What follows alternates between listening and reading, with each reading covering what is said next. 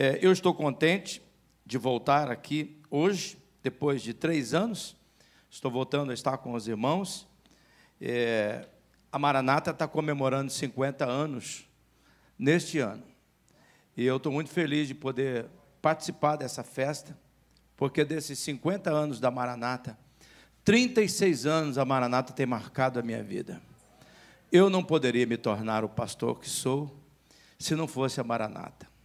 No ano de 1985, eu tive um primeiro contato com o pastor Paulo Brito, através da sua música. Em 86 eu estava passando um momento muito delicado, seis anos de ministério, jovem, estava meio perdido de como é que deveria fazer o ministério, apesar de já ter feito o meu curso, tudo certinho. E eu estava num momento assim de desespero. Eu descobri um, um disco do pastor Paulo, Cristo é paz. Se você não tem, pega mesmo bolacha, porque vale a pena. E lá tem uma música, Quando a Tristeza Vida é a vista, essa música, ela foi um fator muito especial na minha vida. Eu me lembro que eu passei a parte da tarde todinha fechado num lugar da minha casa, com meu tocadisco, toda hora voltando para aquela mesma música, e ali o Senhor me restaurou, o Senhor me animou, e nós começamos um trabalho ainda mais maravilhoso do que nós vimos. Então, Paulo, eu sou muito grato é por tudo que você tem feito neste ano nesses anos comigo, vocês e a Claudete, me ensinaram tanta coisa, me abriram tantas portas. Eu aprendi a comer cada prato com esses camaradas, minha boca cresceu, né? a minha sensibilidade aumentou. Hoje eu estou dando aula para eles, sabe, gente? Estou dando aula, porque está agora numa fase de querer comer só assim um tantinho, sabe? Só assim, os dois sempre dividindo uma migalhazinha, eu ainda estou com ainda um sobrepeso aqui. Mas o pastor Paulo e a pastora Claudete, todos esses anos, eu conheço os filhos. Paulinho era um menininho, talvez de 11, 12 anos, vendo esse tempo todo passar. Ainda tenho história com alguns de vocês que ainda mantêm o contato. Eu estou muito feliz. O louvor maravilhoso, esse menino que fez o louvor aqui. Puxa vida, muito abençoado. Você também está abençoado em nome do Senhor Jesus. É. Bom, eu queria, eu fiquei pensando, o que é que eu vou falar na Maranata? Porque aqui nesse púlpito é difícil de falar. Aqui, quantos homens de Deus já passaram? Conhecidos, homens de impacto. Então, eu fiquei pensando, é mais fácil eu testemunhar aquilo que Deus está fazendo na minha vida. Antes disso, pode mostrar a foto da nossa igreja? É uma antes, uma antes aí. Esse aqui é o nosso auditório de 1.200 lugares que a pastora Claudete cuidou de toda a acústica. É 1.200 lugares, do lado, nós não temos, não tenho foto, tem um prédio que cabe 2 mil pessoas para o ensino, para a área de ensino.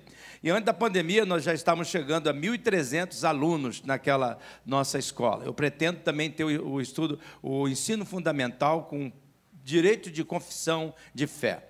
E nós vamos criar isso lá, porque as escolas têm sido um instrumento do diabo para estragar os nossos filhos. O socialismo quer roubar as nossas crianças e atrapalhar a igreja de Jesus. Toda instituição eles vêm para atrapalhar. E nós temos que nos levantar em nome do Senhor Jesus como igreja e fazer nosso papel. Tem mais uma foto do, do, do nosso auditório? Pode mudar um pouquinho para frente, Sueli? Vamos ver se vai aparecer a outra.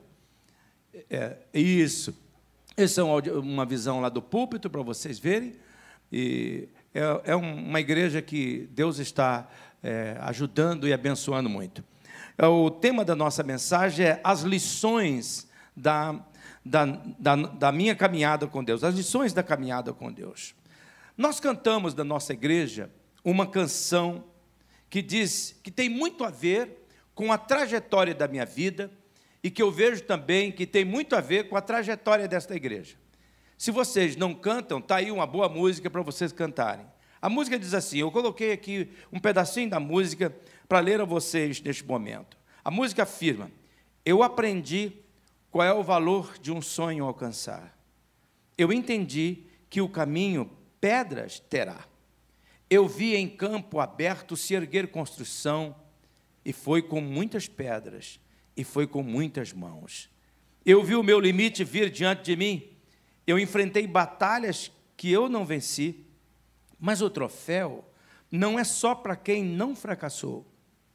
Eu tive muitas quedas, mas não fiquei no chão. E ao olhar para trás, tudo que passou, eu posso agradecer quem comigo estava. Ergo minhas mãos para reconhecer que hoje eu sou quem eu sou, pois Sua mão me acompanhava.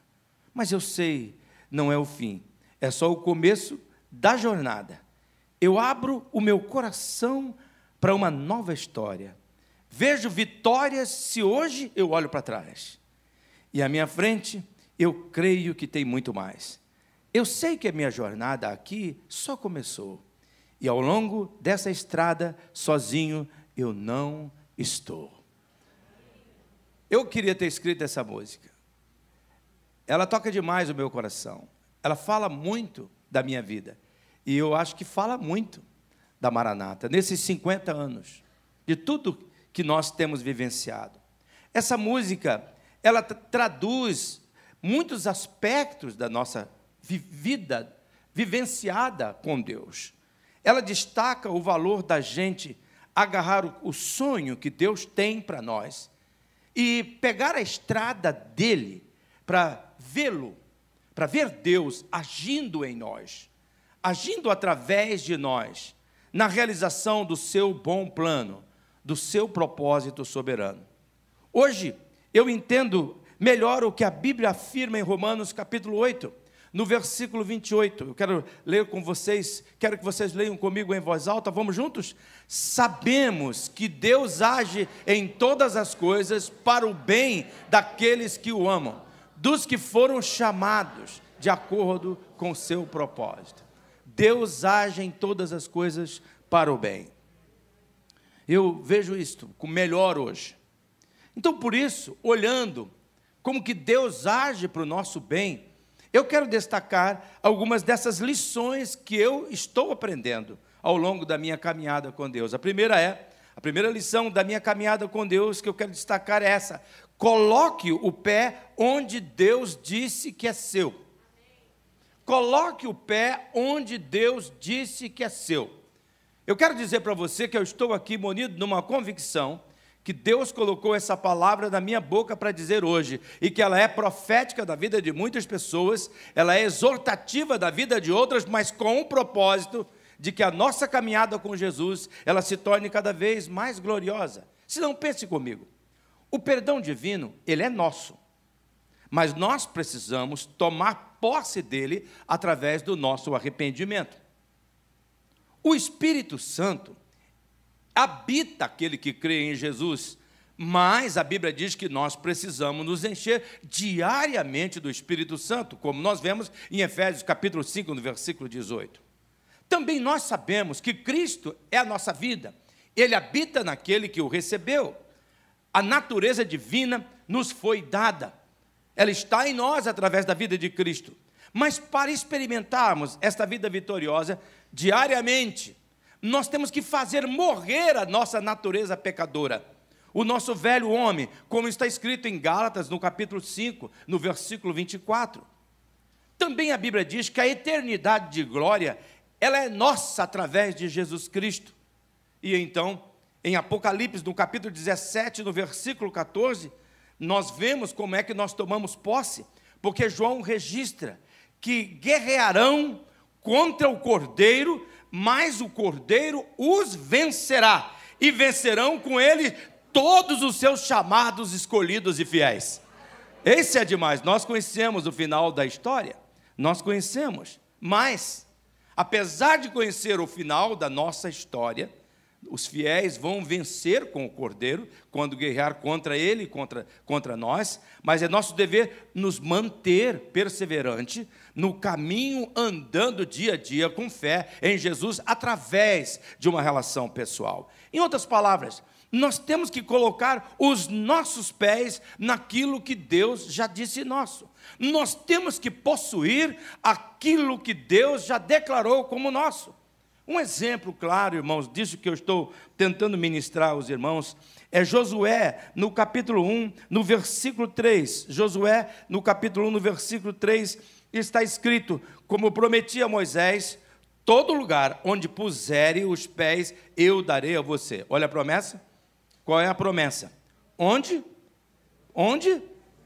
Onde puserem os pés, eu darei a vocês. Eu imagino Deus conversando com Josué. E ele está dizendo assim: Olha, Josué, para todos os lados. Você vê?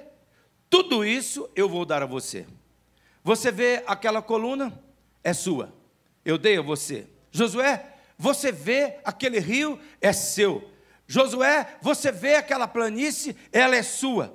Tudo que você está vendo, eu vou dar a você e ao meu povo. Mas Josué, você vai ter que colocar o seu pé neste lugar. Você vai ter que tomar posse.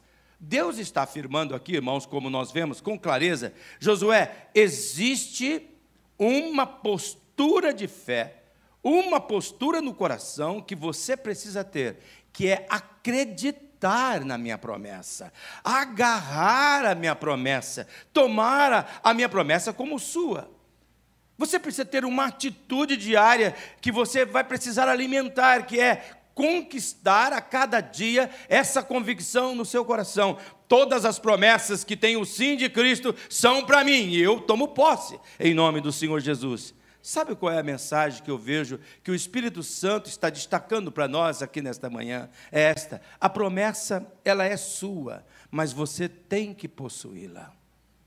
Eu oro neste momento.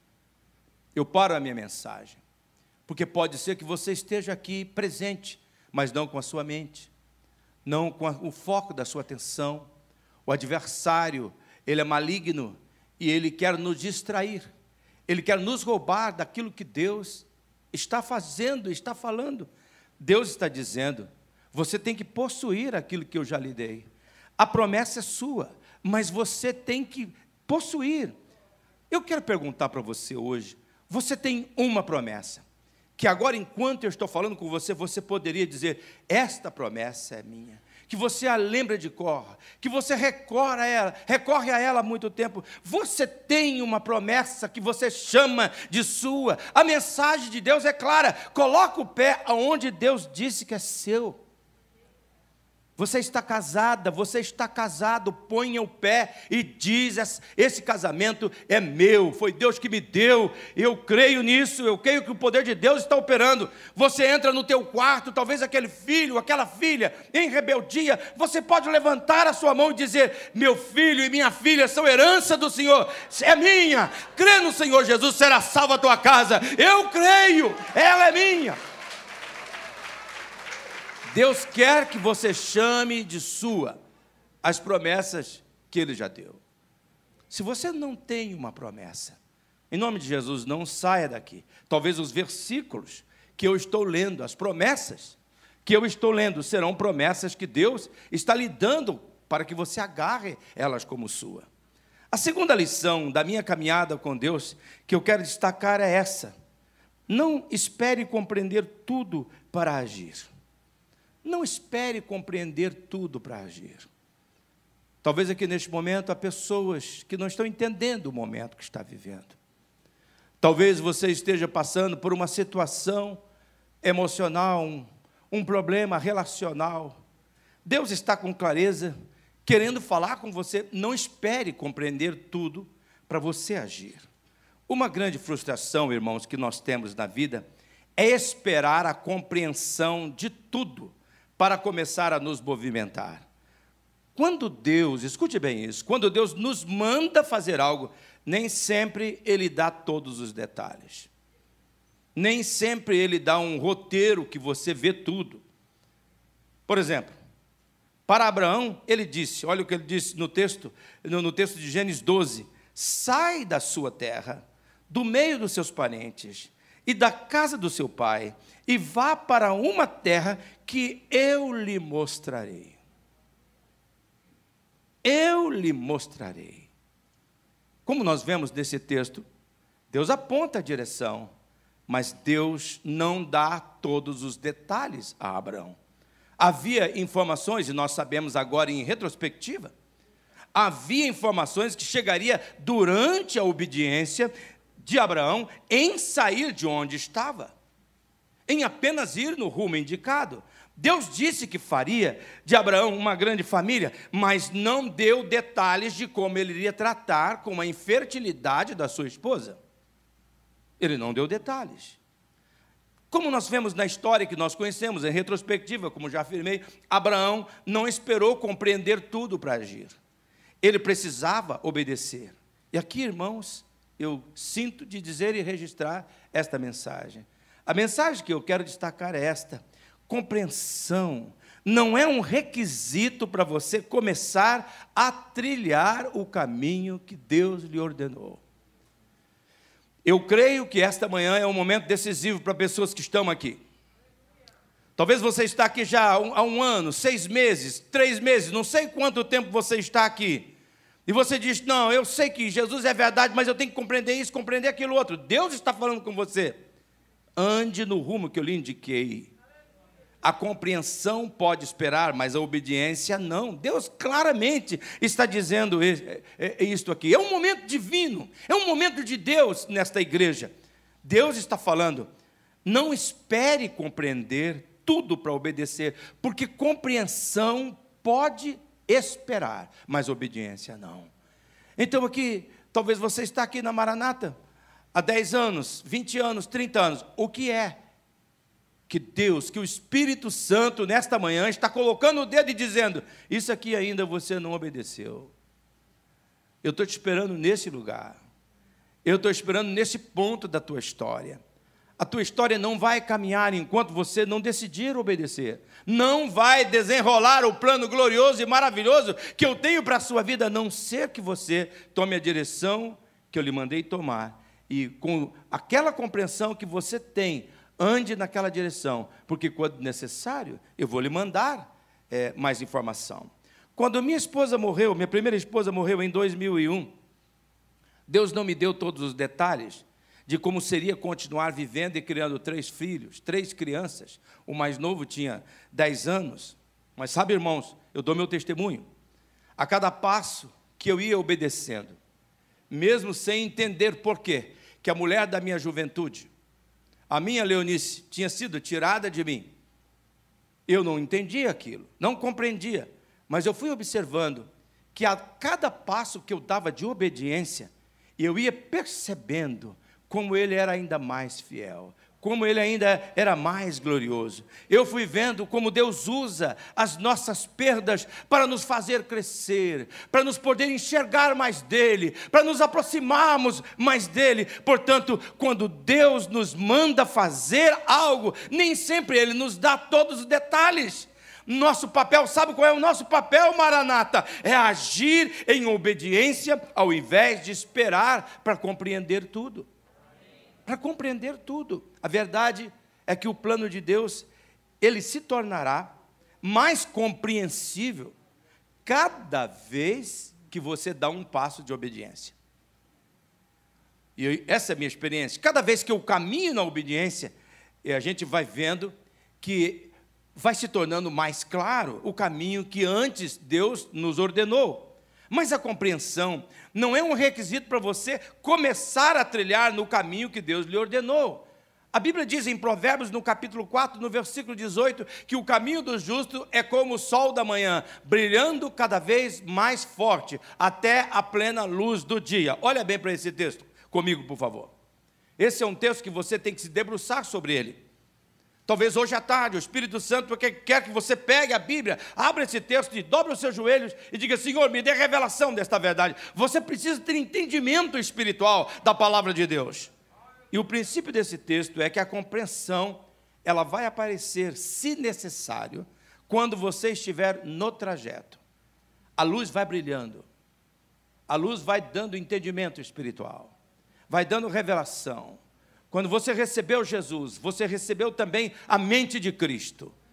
E você então tem uma visão espiritual das coisas. Você vê o que está por trás das coisas. Essa visão espiritual lhe dá discernimento para você fazer escolhas assertivas. Essa visão espiritual, com esse discernimento, ela vai trazendo luz no, na escuridão do seu coração, na, na escuridão da sua mente e do seu entendimento. E quanto mais você opta pela obediência, mais claro vai se tornando a ordem divina.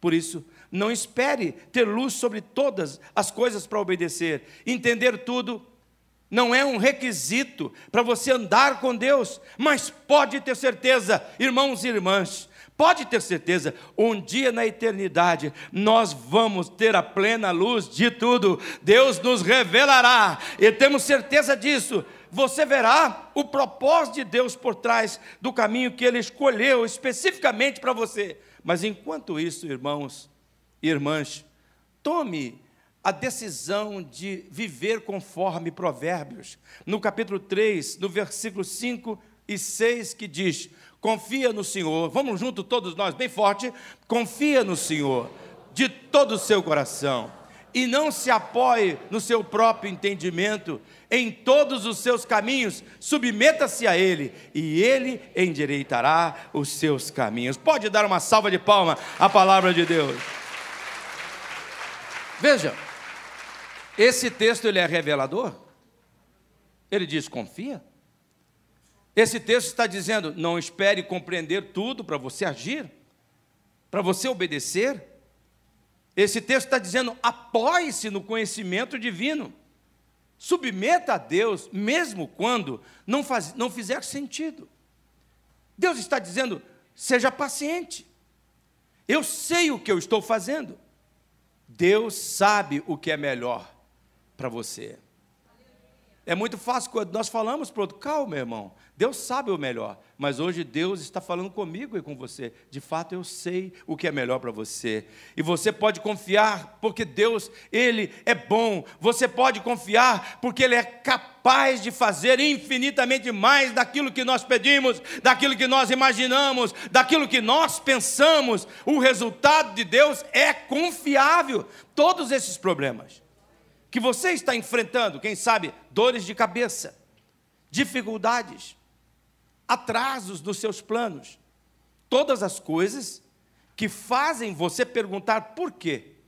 Um dia, irmão e irmã, ficarão claros à luz do amor de Deus, mas por enquanto você está aprendendo a confiar em Deus. Deus está agindo como está agindo na minha vida para me ensinar que Ele é confiável. Então vá em frente, continue seguindo o caminho que Ele traçou para você. Você pode estar enfrentando talvez um beco sem saída.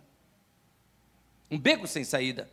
Talvez seja na área das emoções, talvez nas, na área das finanças, talvez na área conjugal, num relacionamento com um filho, com uma filha.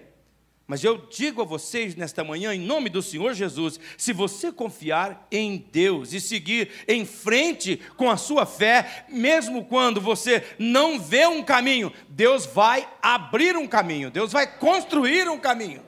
Ele faz isto. Não espere compreender haja na direção daquilo que Deus disse. Esta é a porta, entra nela, este é o caminho, andai nele, como diz Isaías no capítulo 30, no capítulo 30. Entre nele, ande nele, mesmo que você não conhece todos os detalhes. O Pai celestial é confiável e ele conhece toda a nossa história. Nós conhecemos só o final. E qual é o final?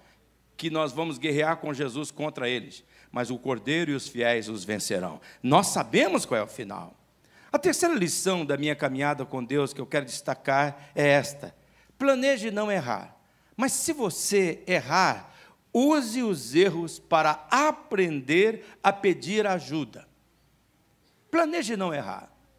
Mas se errar, use os erros para pedir ajuda. É difícil viver em uma sociedade que documenta o erro e esquece o acerto. Quando nós acertamos, Poucos veem, mas quando nós erramos, ninguém esquece. Estão sempre nos indicando, ah, eu me lembro que o senhor passou por isso, aquilo outro, sempre dos erros. Não fala das grandes vitórias, muitos poucos fazem isto. Mas o fato, irmãos e irmãs, é que neste lado da eternidade, nós vamos errar muitas vezes, infelizmente. Os erros só serão evitados se nada nós dissermos, se nada nós fizermos e se nós não formos nada. Não tem jeito neste mundo. Deus olha para os nossos erros como tentativa de acerto. Deus olha diferente do que as, as pessoas comumente veem a nós. Por isso, ao longo da minha caminhada com Deus, eu descobri que eu precisava usar os meus erros para buscar ajuda. Veja o que está escrito em Provérbios, no capítulo 28, no versículo 13. Esse é um versículo que o Espírito Santo me diz agora. É para você, meu servo. Olha o que eu estou dizendo com você. Quem oculta os seus erros não prospera. Mas quem os confessa e os abandona, recebe misericórdia e ajuda. Eu creio, Deus está falando aqui neste momento.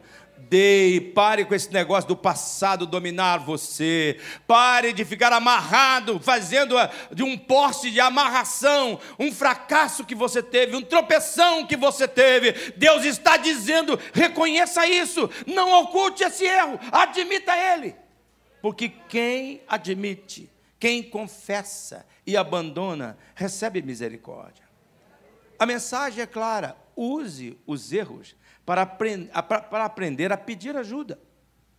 Eu me lembro, contei aqui para vocês já, hoje tinha programado para cantar, contar neste momento, de 86, como eu falei, quando eu encontrei o pastor Paulo.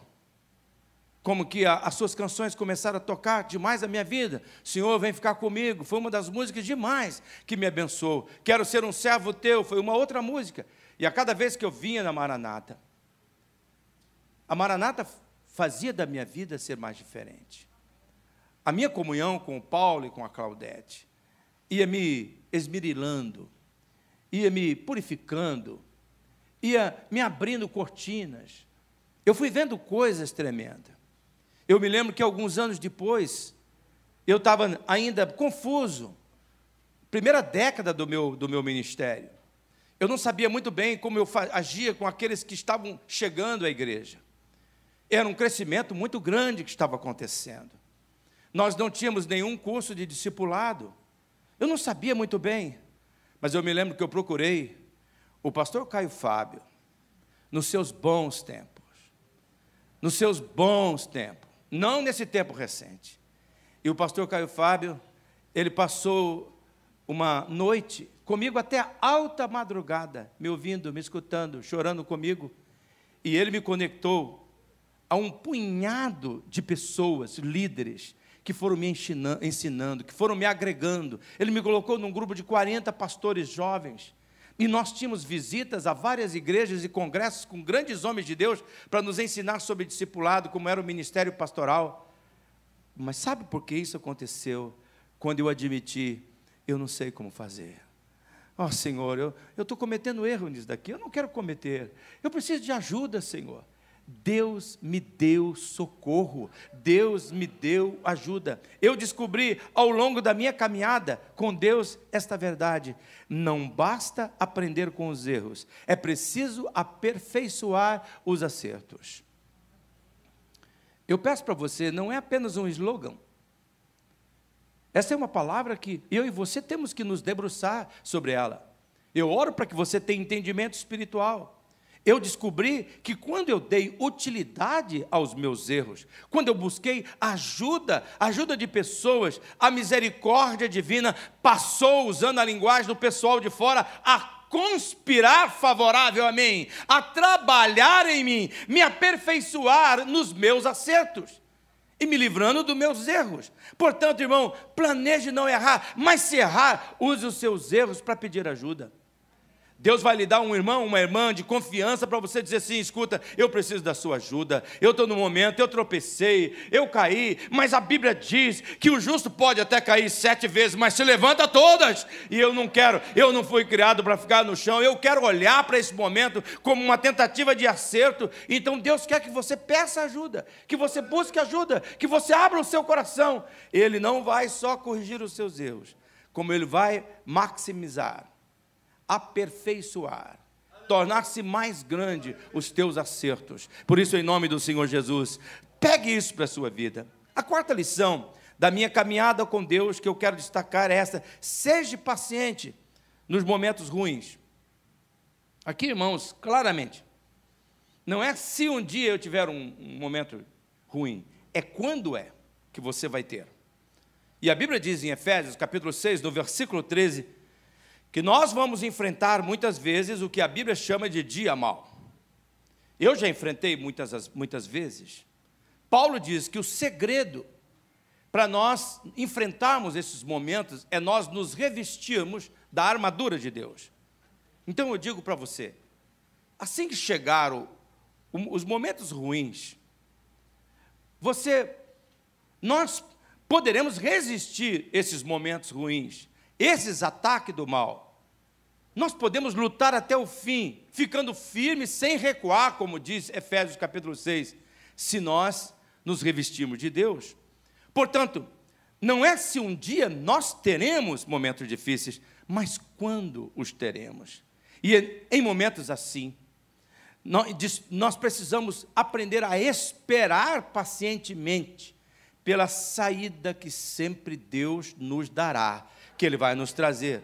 Paulo é um exemplo disso. Paulo registra em Romanos, no capítulo 12, versículo 12. Esse é um dos textos prediletos meu. Ele diz: Alegre-se na esperança. Nós fomos chamados para o céu, aleluia. Nós somos chamados para a eternidade. Aí Paulo diz: Seja paciente na tribulação e perseverante na oração. Veja bem esse texto, irmão e irmã. A Bíblia diz: Seja paciente, seja paciente. Paciência para refriar a queixa paciência para suportar o mal, paciência para, em meio à luta, aquietar-se e esperar em Deus. Mas qual é a nossa tendência? Qual é a sua tendência, a minha tendência? É desanimar, é querer abandonar a estrada. Por que, que as pessoas tentam o suicídio? Porque elas estão tentando fugir de algo que está perturbando a sua vida tremendamente. A nossa tendência, irmãos e irmãs, é nós ficarmos frustrados, ficarmos magoados, feridos, desistentes e em pânico.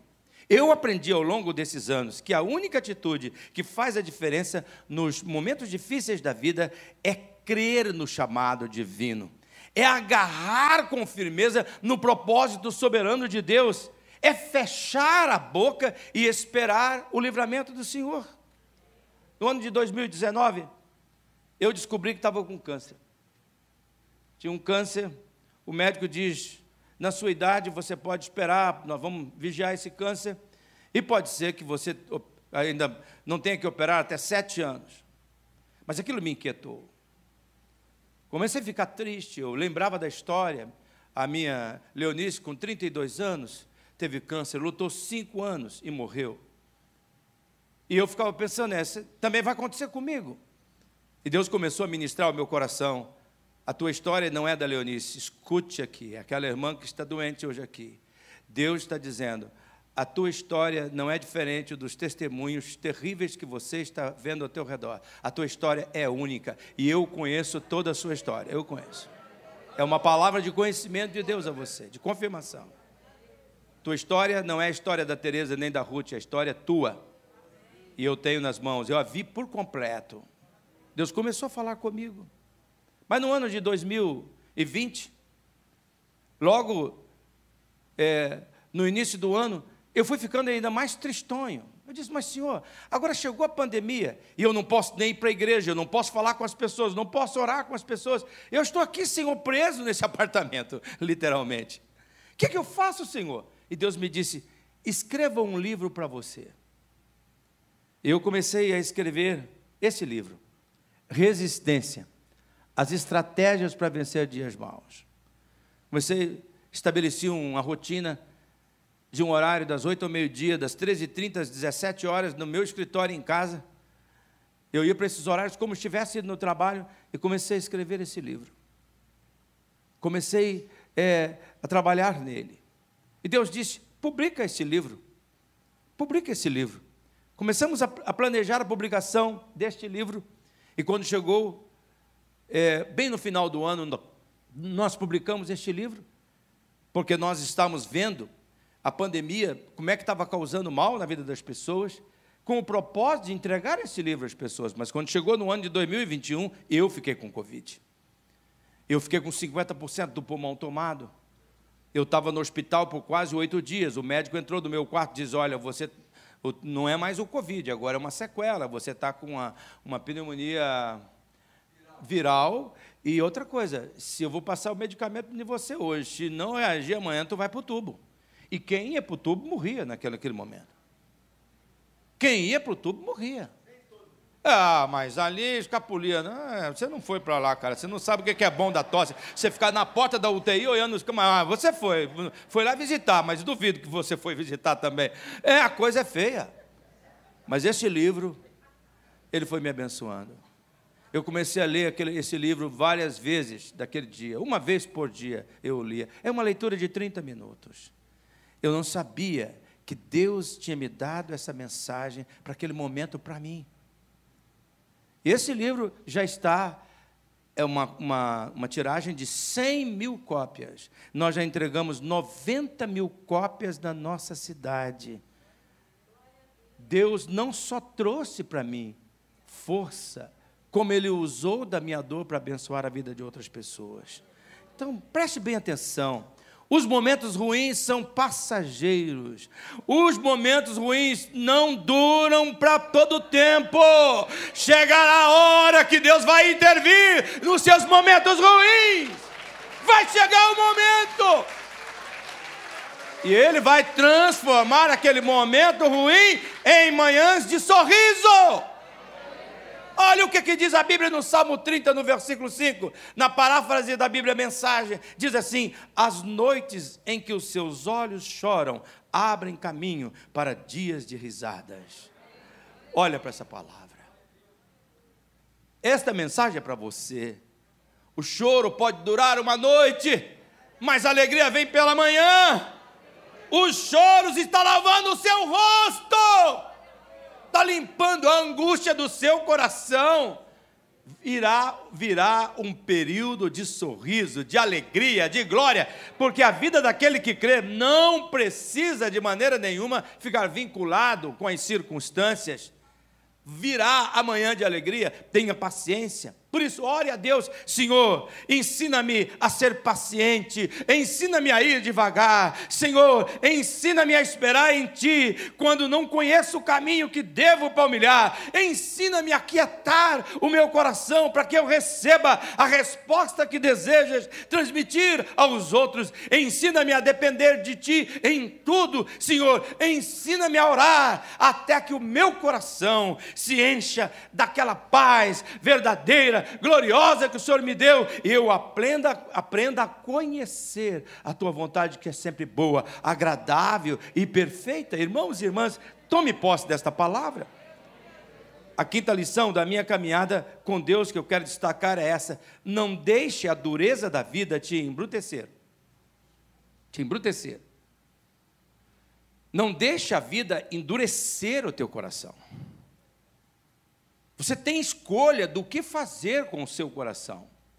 Escolha, dentro do seu coração, usar as durezas da vida para você se tornar mais maleável. Eu vejo isso em mim. Para que eu aprenda a ser mais flexível. Para que eu seja mais sensível, mais terno. Às vezes há pessoas que são tão firmes que esquecem a ternura. E existem pessoas que são ternas, que esquecem a firmeza. E sabe, Deus usa esses períodos difíceis da vida não para nos endurecer, embrutecer, mas para nos tornar pessoas equilibradas. A Bíblia diz no Salmo 90, no versículo 10, que nós recebemos 70 anos. Alguns chegam aos 80 anos, mas até os melhores anos são cheios de dor e desgosto.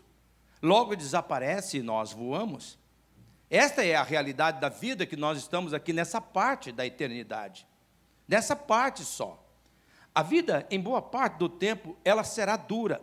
Mas isso não significa que você precisa se embrutecer, se tornar um amargurado, um homem azedo, amarrar-se nas tragédias. Você não precisa se tornar como aquela hiena dos desejos da maioria de nós, de vocês conhecem, quando a gente era pequenininho, ó oh, ano, ó oh, vida, ó oh, azar. Sabia que ia ser assim. Tem pessoas que quando acontece uma desgraça, elas se amarram na desgraça. E como diz Paulo, carregam o corpo desta morte. Traz consigo o fedor, o mau cheiro do corpo desta morte. Então, você pode escolher a não embutrecer, a não se amargurar. É nosso papel não deixar a vida nos endurecer. Nós precisamos, irmãos e irmãs, olhar os ventos contrários como força propulsora e abrir as nossas asas para nós ganharmos altura para nós voarmos ainda mais alto. Paulo é um exemplo disso em 2 Coríntios, no capítulo 4, onde ele diz: De todos os lados nós somos pressionados, mas não desanimados. Ficamos perplexos, mas não desesperados. Somos perseguidos, mas não abandonados. Abatidos, mas não destruídos. Olha que palavra, irmãos. Não deixe de maneira nenhuma a vida te embrutecer. Olha que palavra. Quando meu filho Jacó Júnior perdeu a mãe dele, ele tinha 10 anos, e eu lutei para que ele viesse até o caixão para despedir da mãe. O velório dela começou por volta das 9 da manhã, e ela seria enterrada às 15 horas. Eu falei, filho, você tem que ir lá, você tem que ver o corpo da sua mãe. Ele disse, não, pai, não, não, não. Ele cria que Deus ia curar a mãe dele. E ele não, não imaginava, ele disse: Não, não vou nem me preocupar com isso, Deus vai curar minha mãe. Mas não curou. Curou, definitivamente. Mas não para nós aqui. E quando faltava alguns minutinhos, assim que estava terminando o culto fúnebre, eu consegui trazer meu filho. Ele agarrou na minha perna, ele chorou comigo. Foi um dos momentos mais difíceis da minha vida, muito difícil. Então, meu filho, depois disso, me viu chorar tantas vezes. Três anos, é, vencendo, elaborando o meu luto. Me vendo vencer o luto. Ele foi um companheiro, se tornou o meu amigo de madrugada, de choro, de lágrima, aquele menino. Ele foi crescendo. E então depois ele estudou, ele fez psicologia, se tornou um psicólogo, ele fez teologia e mestrado em teologia, se tornou, então, um, um teólogo, agora doutorando também em, em divindade, através de uma escola dos Estados Unidos. Esse menino, logo que casou, sua primeira filhinha, Mel, faltando algumas, algumas horas para nascer, morreu dentro da mãe. Esse menino, ele carregou o caixãozinho da sua filha, caixãozinho branquinho, levou até o lugar do, do culto fúnebre. Ele fez o culto fúnebre. E dois anos depois, esse menino usou da sua dor e escreveu esse livro. Abrace a sua dor. Abrace a sua dor. Como elaborar? O Jacó podia ter ficado um menino revoltado. Ele podia ter ficado um desses, desses caras que não quer saber de Deus. Humanamente falando, ele tinha direito. Ele tinha direito de ficar a sua menininha que ele nunca, que ele já tinha feito até canção para cantar para ela. Nunca teve a oportunidade de pegá-la com vida, só morta. Ele sofreu. Mas ele não deixou que esses acontecimentos emutrecessem. E agora em Maringá, todas as pessoas que morrem e vão registrar o certidão de óbito. Ganha esse livro. Já está lá, em Maringá. Ganha esse livro. Ele não embutreceu. Sabe qual é a mensagem que Deus está nos dando aqui? Mantenha a ternura e uma perspectiva positiva sobre a vida. Pode ir aí, meu bem. Isso. Vamos dizer juntos? Mantenha a ternura e uma perspectiva sobre a vida a sua existência. Não deixe. Eu falo para você nesta manhã, em nome do Senhor Jesus. Estou quase terminando a minha mensagem, mas por favor, não deixe a vida, não se amarre às tristezas. Não se amarre de jeito nenhum. Por isso, para finalizar, a sexta lição da minha caminhada com Deus que eu quero destacar é essa: não deixe as despedidas da vida te desiludirem. Aqui é muito importante. Não deixe as despedidas da vida te desiludirem.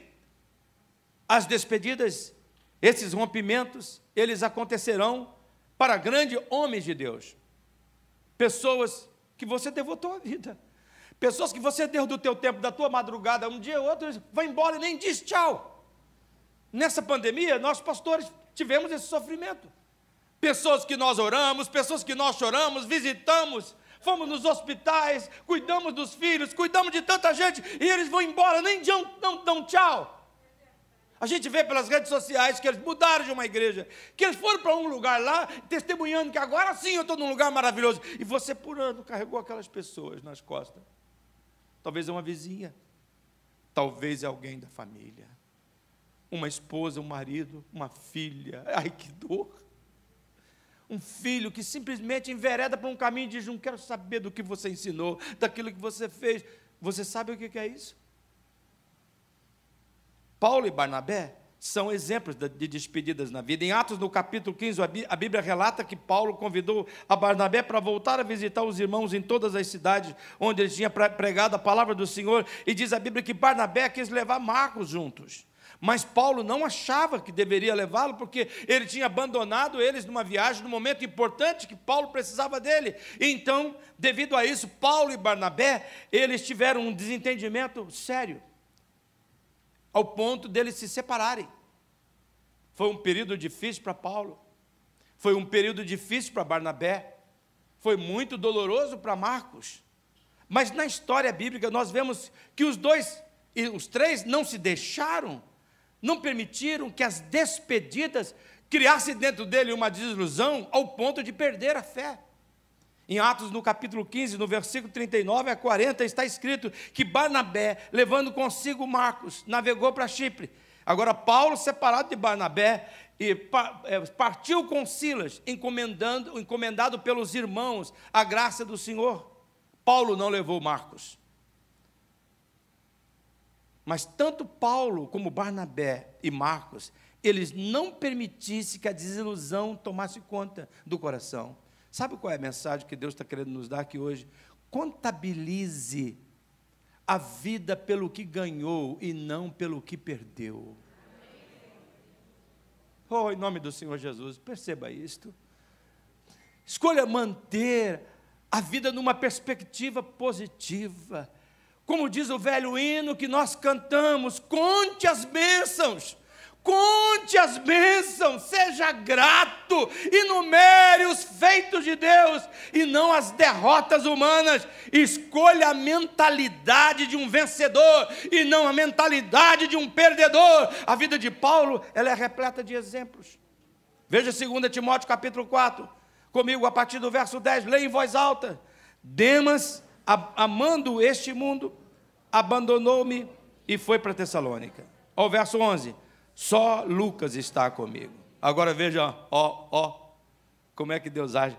Traga Marcos com você, porque ele me é útil para o ministério.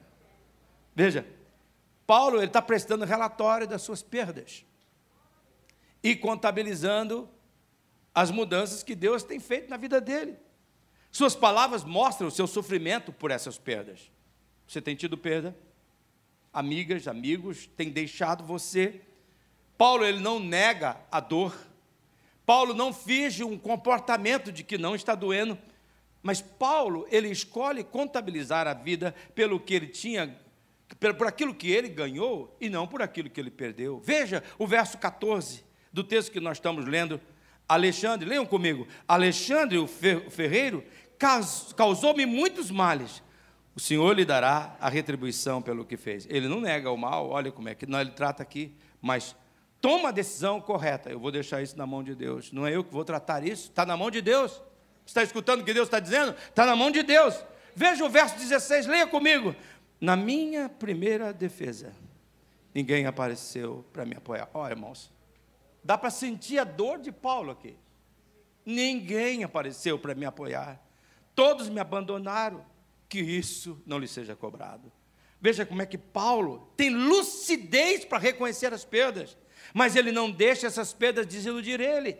Tanto que no verso 17 ele diz assim: Mas o Senhor permaneceu ao meu lado e me deu força, e eu fui liberto da boca do leão. Paulo não permitiu que as perdas determinassem sua vida. Paulo contabilizou a vida pelo que ganhou e não pelo que perdeu. Ele não permite que as despedidas criem, gere dentro dele desilusão na vida.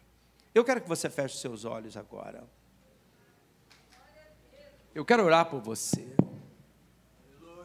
Eu creio que Deus me trouxe aqui para encorajar a sua fé. Deus está dizendo claramente a você: coloque o pé aonde eu disse que é seu. Vai lá, tome posse disto. Não, não, não, não fique esperando compreender para agir. Seja obediente. Se você errar, levante-se, peça ajuda. Seja paciente. Não, quem sabe há, pessoas aqui nesta, nesta manhã, eu tenho que alertar, que estão passando por um momento de crise e está querendo dar um, uma guinada, mudar de uma hora para outra, tomar um, uma, uma, uma, uma, decisão impetuosa. Deus diz: não é hora de guinadas, de, de movimentos bruscos. Na tempestade, a gente é paciente. Na tempestade, a gente procura um lugar seguro, pega uma xícara de café e olha a tempestade passar. Mas não deixe que a vida lhe endureça o coração. Não deixe que a despedida o torne uma pessoa desiludida, que não quer mais amar, que não quer mais se relacionar, que não quer mais crer, em nome do Senhor. Eu quero pedir que essas pessoas que Deus falou o coração e quer a minha oração, que fique de pé neste momento. Eu quero orar por você, juntamente com o pastor Paulo. Quero orar por você neste momento. Ó oh, Pai Celestial, olha esse irmão, esta irmã que está aqui agora, Senhor. Testemunhando, ó oh Deus, como a palavra tua encontrou lugar no coração dessas pessoas, ó oh Pai. Talvez há pessoas aqui que estão, parou um sonho, deixou de, de trabalhar por aquele sonho. Jesus, toca nesse coração. Talvez alguém aqui, Senhor, que não tem compreendido os acontecimentos, ó Deus, revele esta verdade, que não é conhecimento, é obediência, Senhor. Não deixe, ó Deus, que as durezas da vida endureça o coração desta pessoa e ela passe a contabilizar, ó Deus, pelo que perdeu, mas por aquilo que ganhou e terá da mão do Senhor. É assim que eu oro, em nome de Jesus. Amém.